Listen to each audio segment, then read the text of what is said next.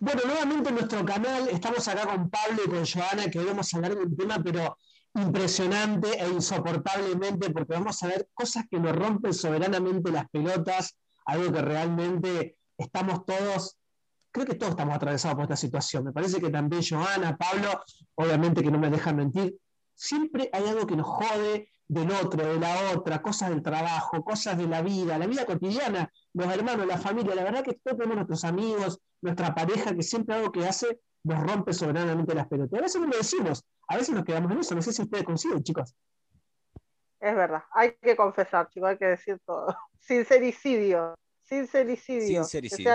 A, mí, me parece que no, es, que no es importante lo que uno diga, sino cómo uno lo diga. Yo aprendí en esta corta vida que tengo, 25 años tengo, recién, recientemente, hace dos días cumplí 25 años. Saliste del secundario ayer. Ayer, antes de delfines, delfines, claramente de noche. Eh, lo que digo es que a mí en, este, en esta oportunidad, en este lugar de mi vida, me cuesta nada decir las cosas que me rompen las pelotas. ¿Pero por qué? Porque tengo la particularidad de decir todo, pero decirlo con buena onda y con humor. Entonces eso por ahí disfraza un poco lo que uno quiere decir, ¿no? Y hace que la recepción del otro sea por lo menos un poco más positiva. No sé ustedes. No siempre sucede igual, Pablo. Hay personas que por ahí son muy susceptibles.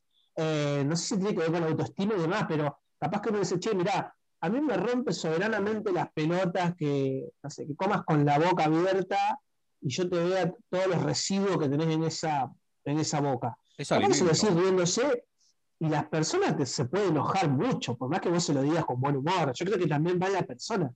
Eh, no sé qué opinan ustedes, pero muchas veces la recepción puede ser mala igual. Sí, es verdad. ¿Joana? Sí, yo creo que lo importante primero es decirlo y tener tacto, saber un poco cómo, es la otra persona. Yo creo que cuando uno eh, tiene un vínculo con cualquier persona que sea, ya conoce un poco sus rasgos, su personalidad y sabe cómo, cómo llegarle. algunas personas les puede llegar con el humor y sabes que no va a pasar nada, otras cosas se las decís directo y es como que esa persona le resbala todo lo que le decís y está todo bien. Y hay otros que, viste, decís, bueno, mejor no le digo nada antes de que se pudra todo acá creo que hay que ir como viendo, eh, el, tanteando el terreno y bueno, ver también cómo expresar, pero eh, yo creo que hay que ser sincero con uno mismo. Y hay que no guardarse esas cosas que nos rompen las pelotas, decirlas, expresarlas. Y si no le expresas a esa persona exactamente, expresarla con otro, ¿viste? Contarle a un amigo, una amiga, che, vos sabés que la otra vez me pasó en el trabajo con mi jefe que la verdad que insoportable, me rompe tanto las pelotas que sea un no sé, un estructurado que siempre venga a las 7 y cuarto de la mañana a pedir el trabajo atrasado, ¿por qué no lo pidió ayer? ¿Por qué da las cosas ahora? ¿Viste? Es como expresar, siempre que está bueno sacar todo a flote. Bueno, pero cuando estamos hablando del trabajo, estamos hablando de una responsabilidad y de alguien que es superior, que le gusta que a tal o cual manera tu trabajo ya esté listo, que de alguna manera uno tiene la obligación de hacerlo. A lo que yo digo es que las cosas que nos rompen las bolas cuando no existen responsabilidades. O sea, por ejemplo, yo. La cotidianidad. Yo con el orden de mi casa soy muy obsesivo y necesito que cada cosa tenga su lugar porque yo necesito. Ay, cuando, necesito cuando necesito cada cosa, yo sé a dónde va a estar. Y si alguien me la corre de ese lugar, no la voy a encontrar, chicos. Sí, sí, sí, sí. sí Entonces me rompe las pelotas que me cambien las cosas de lugar. Bueno, a mí me rompe soberanamente las pelotas que hayan cosas en la mesa de mi casa. Mi, mesa tiene que estar vacía. Y yo recuerdo de personas que, por ejemplo, eh, no sé, eh, a veces eh, me dice, che, paso por tu departamento porque la llave de mi casa la tienen algunas personas de confianza, y me dejan todo sobre la mesa. Entonces yo llego y lo primero que veo es la mesa que tiene que estar sin nada. O sea, la mesa tiene que estar sin nada. Y la verdad que es una obsesión que tengo que me di cuenta el otro día. Mira. digo, Qué loco. Estás poniendo grande, padre. La mesa, bueno, pero esto viene hace dos años, ponele. Y la mesa tiene que estar vacía, no tiene que haber nada, tiene que estar limpio, obviamente, ¿no? Eh, impecable, pero es como dice Pablo. Y creo que también hablamos con el tema del piso, ¿no? El piso también tiene que estar impecable, Pablo, porque a vos te gusta andar descalzo, ¿no? Bueno, yo arriba de la mesa puedo tener cualquier cosa, por ejemplo. El, desorden arriba de la mesa puede ser, porque cuando voy a comer saco todo, limpio la mesa, ya está, listo. Tengo todo, tengo cuadernos, Claro. tengo hojas, tengo lápices, tengo tijera, tengo todo arriba de la mesa, eso. Pero ahora, por ejemplo, el tema del piso, tiene que estar impecable el piso. ¿Por qué? Porque yo me encanta andar descalzo, entonces necesito Claro. que el piso esté limpio para no sentir ninguna amiguita, ninguna... Así que soy la loca de la escoba, soy la loca de la escoba, o sea, no tiene que haber una amiga en el piso. No, y otra cosa que detesto es la gente puntual. Es algo que me hace ruido. Claro. Digo, yo no puedo creer que vos le decís a, a una persona. Hoy, por ejemplo, me fui a caminar con una amiga, quedamos en encontrarnos a las cuatro y media, cuatro y cinco, me dijo, ¿dónde estás? Ya estoy acá. Yo no podía creer. Bueno, pero eso no es Yo puntual. Eso no es puntual. Eso es ser un rompebola terrible, porque si quedaron Bueno, cuatro y media, cuatro y cinco está ahí. Y a veces, Claro. ahora no, ahora, hoy por ejemplo 4 y 5, pero a veces pasa que, por ejemplo, le digo 4 y media, capaz que aparece 4 y 20, pero se queda dando vueltas dentro del barrio y 4 y media me toca el 4 y 30 en punto. Y yo digo, no puedo, no puedo creer, digo, no puede ser, o sea. eh, Aparecí a las pero, 5. cuestiones. Soy una persona normal. No, no, no, yo soy, yo soy de esos chicos, yo soy las personas puntuales. O sea, vos quedás conmigo no. cuatro y media y yo prefiero llegar cuatro y veinte y esperar a que sea y media para tocarte el timbre o para encontrarte No. a que me tengas que esperar. O sea, yo tengo esa obsesividad de, de, de, de, de- de- de ser puntual. Obsesión. Eso. ¿Qué dije? Obesidad. obesidad. Es obesidad. Eso. Acá No, no. inventamos palabras también. No solamente Pero hablamos Yo pelotudes. creo que es depende también la persona, porque yo creo que cuando uno dice 4 y media es 4 y media, 5 menos 20, 5 menos 4, 5 menos Sí, 10. se entiende, No entre es 4 y 5. 4 y media, no es 4 y 29 en punto, 4.30, 000. Es imposible eso. Bueno, Pero eso es acá en ejemplo- Argentina. En otro país, el que te Sí, dice cuatro y media, totalmente. cuatro y media. Este es el único país donde la impuntualidad es rey, ¿entendés? Claro. Allá en- en- te vas a cualquier lado, cruzás el charco, como quien dice, Sí. y la impuntualidad es algo que a todo el mundo lo altera. En cambio, nosotros somos así, cuatro y media, son las cinco y cuarto y, y está todavía en vigencia, ¿viste? Claro, no, yo no, estoy, no yo no estoy más, yo no espero a nadie. Otra que tengo que me rompe las pelotas, que lleguen ¿En tarde, porque yo no espero a nadie. O sea, si yo quedé con vos a las 4 de la tarde en tal lugar, vos 4 y 10 no llegaste y yo me fui y olvídate que voy a volver. O sea, porque yo te dije a las 4, Bravo. te juro. No puede ser así. No, no, No tendrías que vivir vos, en este país. sos vos el que no puede ser así, porque si yo quedé a las 4 con vos y estoy de 4 menos 10 esperándote, no me caiga a las 4 después de 4 y 10, porque No, igual lo bueno es que por suerte mis amigos y mis amigas me conocen, entonces yo de 5 a 5 y cuarto, 5 y 20, 5 y media. Eh, no- entonces como que no hay drama en ese sentido. Pero, y yo también, si vos me decís, che, Omar, cago a las 4, son 4 y 20, y bueno, son 4 y media, 5 menos 20 yo me preocuparía. Che, ¿qué pasa? ¿Qué onda? Hasta 4 y media puedo bancar tranquilamente porque no hay drama y te puede pasar cualquier cosa. Ah, Pero no. ya cuando es mucho, ya es 40 minutos es un montón. No, Eh, yo Yo 20 que la. Claro, yo soy la persona que siento que actúa bajo presión. No sé, que estoy en un reality show, que me siento gran hermano, no sé qué, qué problema mental grave tengo. Les voy a explicar por qué. ¿por qué? Por ejemplo, una persona me dice, bueno, no sé, hoy nos juntamos a merendar, por decir cualquier cosa, ¿no? Sí, Eh, Voy a las 5 de la tarde. Esa persona, cuatro y media pasadita, me dice, estoy saliendo de casa, en un rato llego. Yo en esos 15 minutos hago todo lo que tenía que hacer antes. Tipo, ordenar, bañarme, cambiarme. Y siento que voy a llegar. Y siempre me agarran en la ducha, ¿entendés? No, en bola. Cosa Te agarran clave. en bola, básicamente.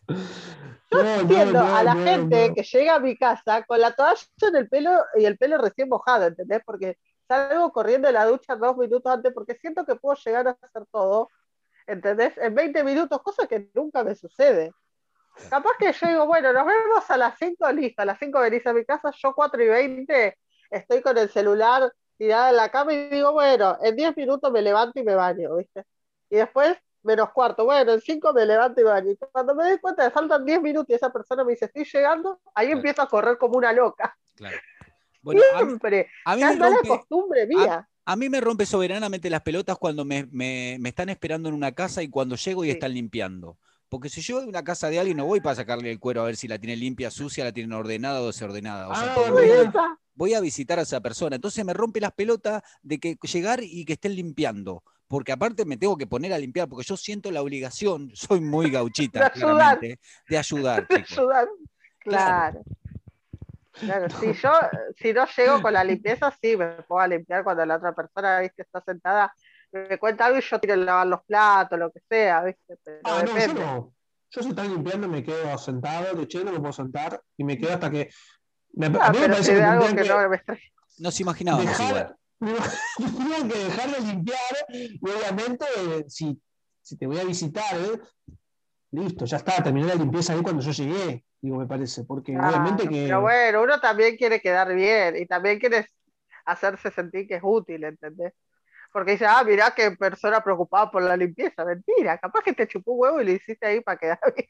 Pero si estás viendo, está ahí la persona que no le quería mostrar las medias que tenía bajo la cama hacía dos semanas. O sea, Claro. la estás barriendo adelante de ella. O sea, ¿por qué no la barré después cuando se va? No, pero no hablo de barrer, ya esto es un montón. Yo digo terminar capaz el detalle, ¿entendés? Capaz que lavé todos los platos y no los acomodé en la alacena, ¿entendés? Y capaz que termine de secarlo y los acomodo.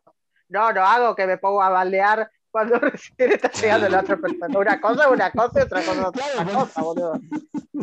Ya Hablo de detalles chiquitos. Cuando llegaba, no, una locura. Bueno, hay Claro, personas, eso no. hay personas que, por ejemplo, invitan gente a la casa y la- las personas estas que, que- que van a la casa, yo conozco una familia que si está escuchando este video va a saber que estoy hablando de ellos, que No, besito. eh, dos besitos le mando claramente, eh, que te invitan a la casa pero vos tenés que adaptarte a sus costumbres. ¿Qué es su costumbre? Sacarte la zapatilla y estar en media adentro, por ejemplo. A mí me encanta igual. Ay, sí. no. Pero me parece un montón, chicos. O sea, que cada uno que venga No, se tenga no. que sacar la Es zapatilla. la novela por- turca, la novela turca. Es la novela turca, pero si vos me dijeras que tienen piso de madera, bueno, te lo acepto, porque no te cagas de frío.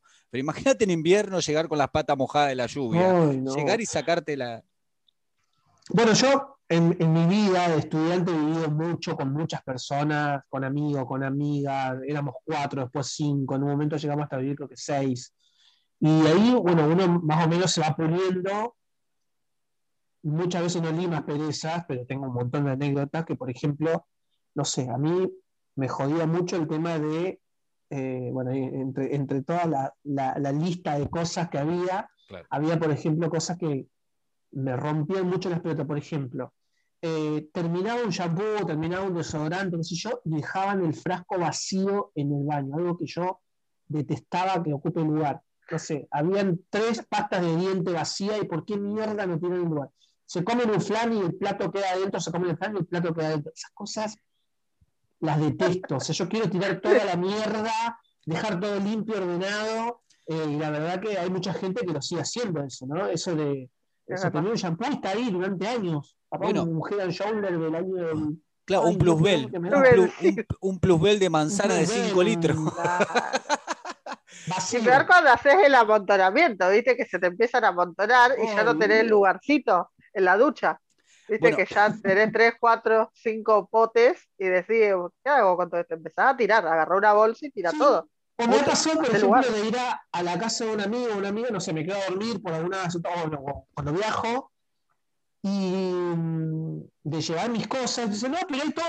Bueno, entonces el jabón Bueno, pero vos no usás la marca que uso yo, padre. Pero Y sí, agarré y empezás ahí, no sé, tres o cuatro shampoos y todos vacíos, todos vacíos. Tocás así, tocás así, tocás no vacío. tiene nada.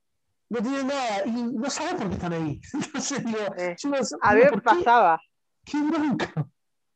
Claro, Bueno, a mí, a mí me O iba a la casa de mi ex pareja que vivía con el padre y vos te ibas a bañar y tenía dos shampoos, de los cuales los dos shampoos ninguno tenía nada.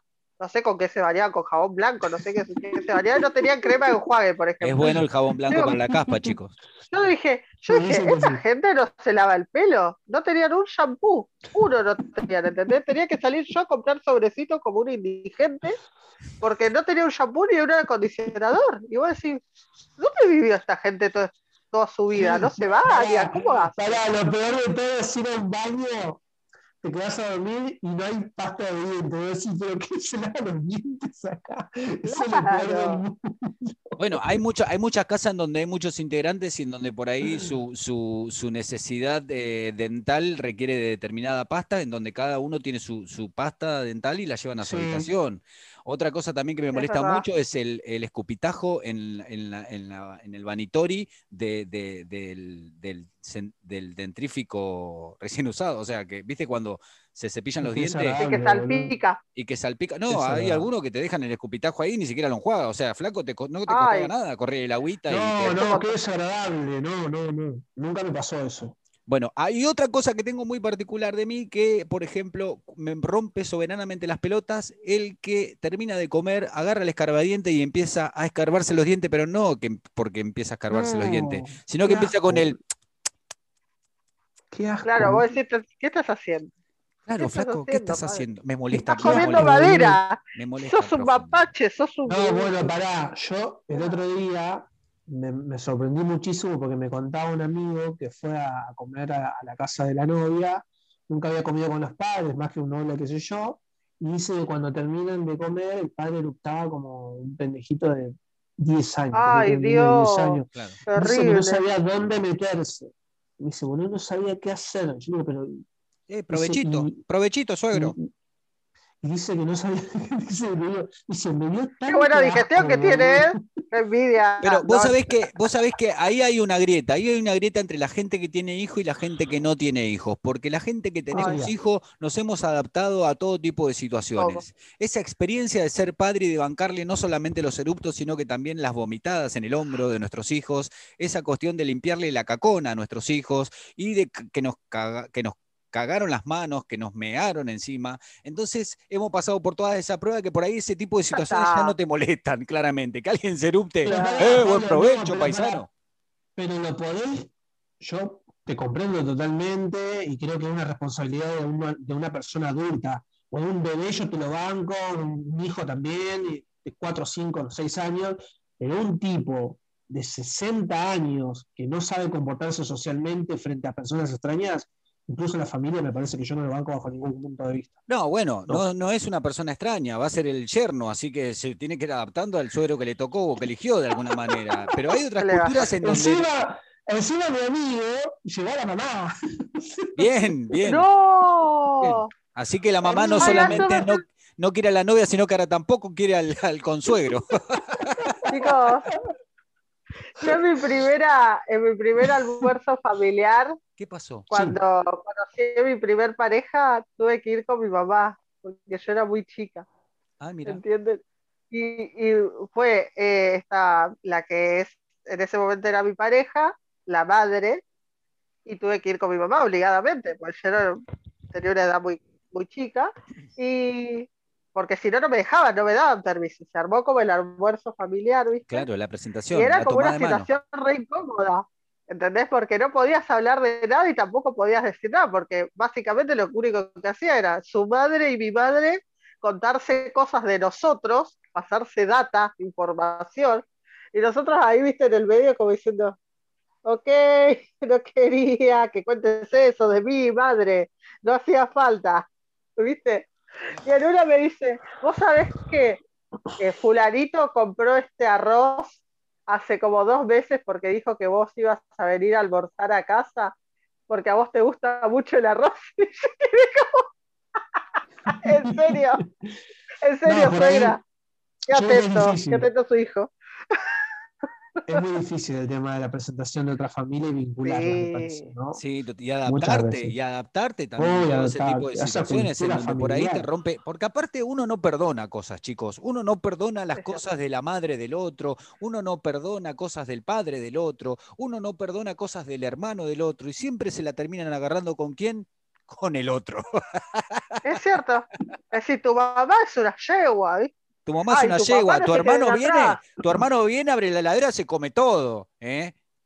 Claro, vos lo viste. qué- difícil que es eso porque eh, cuando hay reclamos así están hablando de tu familia. Es muy difícil el tema de, porque Sí. aparte estás como entre la espada y la pared, porque es tu pareja, Claro, que tu pareja se está quejando de, de tu propia familia claro, que le y rompe la bola. obviamente que le rompe las bolas. Digo. Y uno también a veces se queja también de la familia de la, de la otra persona, ¿no? de, de la persona que tenés al lado. Es como el Claro. vínculo y, y adaptarse, como dice Pablo, a la cultura familiar de la otra persona. ¿no? Eh, yo me acuerdo que también una vuelta, en un momento convivía con, con- con mi expareja convivimos bastante, y yo me acuerdo que me, cuando apenas nos mudamos me rompía soberanamente las pelotas que dije todo abierto. Por ejemplo, la mayonesa con la tapita Hellmann's sin tapita. El, dentrífico sin tapita. Ay, no sabes, no sabes, terrible. Parecía una mujer en ese momento. Yo era la mujer, parecía. Y yo le dije, no me gusta que hagas eso. Tuvo que enojar y le costó adaptarse. Claro, después llego a la casa y me daba cuenta que estaba todo destapado. Claro. de ahí venía. De ahí venía. De ahí venía. de ahí viene que esta boluda no tape las cosas. Esta boluda pobre, Cristiano, le mandamos un beso. Debe estar mirando.